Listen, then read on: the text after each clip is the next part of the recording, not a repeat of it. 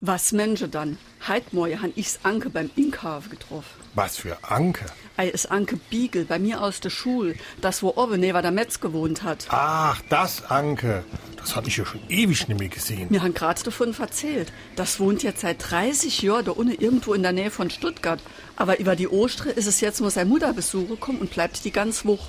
Und wie geht's dem so? Och, ganz gut, glaub ich. Hat zwei Kinder, ist ein bisschen muggelig war. Es macht aber ein ganz guter Eindruck. Es war schön, grad so wie früher. Wir haben uns über Gott und die Welt unterhalten.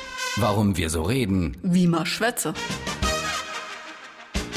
Wenn man sich mit jemandem gut unterhalten kann und sich dabei über nichts Bestimmtes und gleichzeitig über alles Mögliche unterhält, dann ist oft von Gott und der Welt als Thema die Rede. Damit waren ursprünglich zunächst Gott und die Menschen gemeint, beziehungsweise die göttliche und die menschliche Ordnung als wichtige Instanzen im Leben der Menschen. Ihr sollte man gehorchen, zum einen durch Gottesfurcht, zum anderen durch das Einhalten von gesellschaftlichen Regeln. Gott und die Welt waren immer auch schon ein zentrales Thema von Philosophen. Heute deckt man mit beiden Begriffen ein sehr breites Spektrum an Gesprächsthemen ab. Wer darüber philosophiert, der kann zu allem was sagen.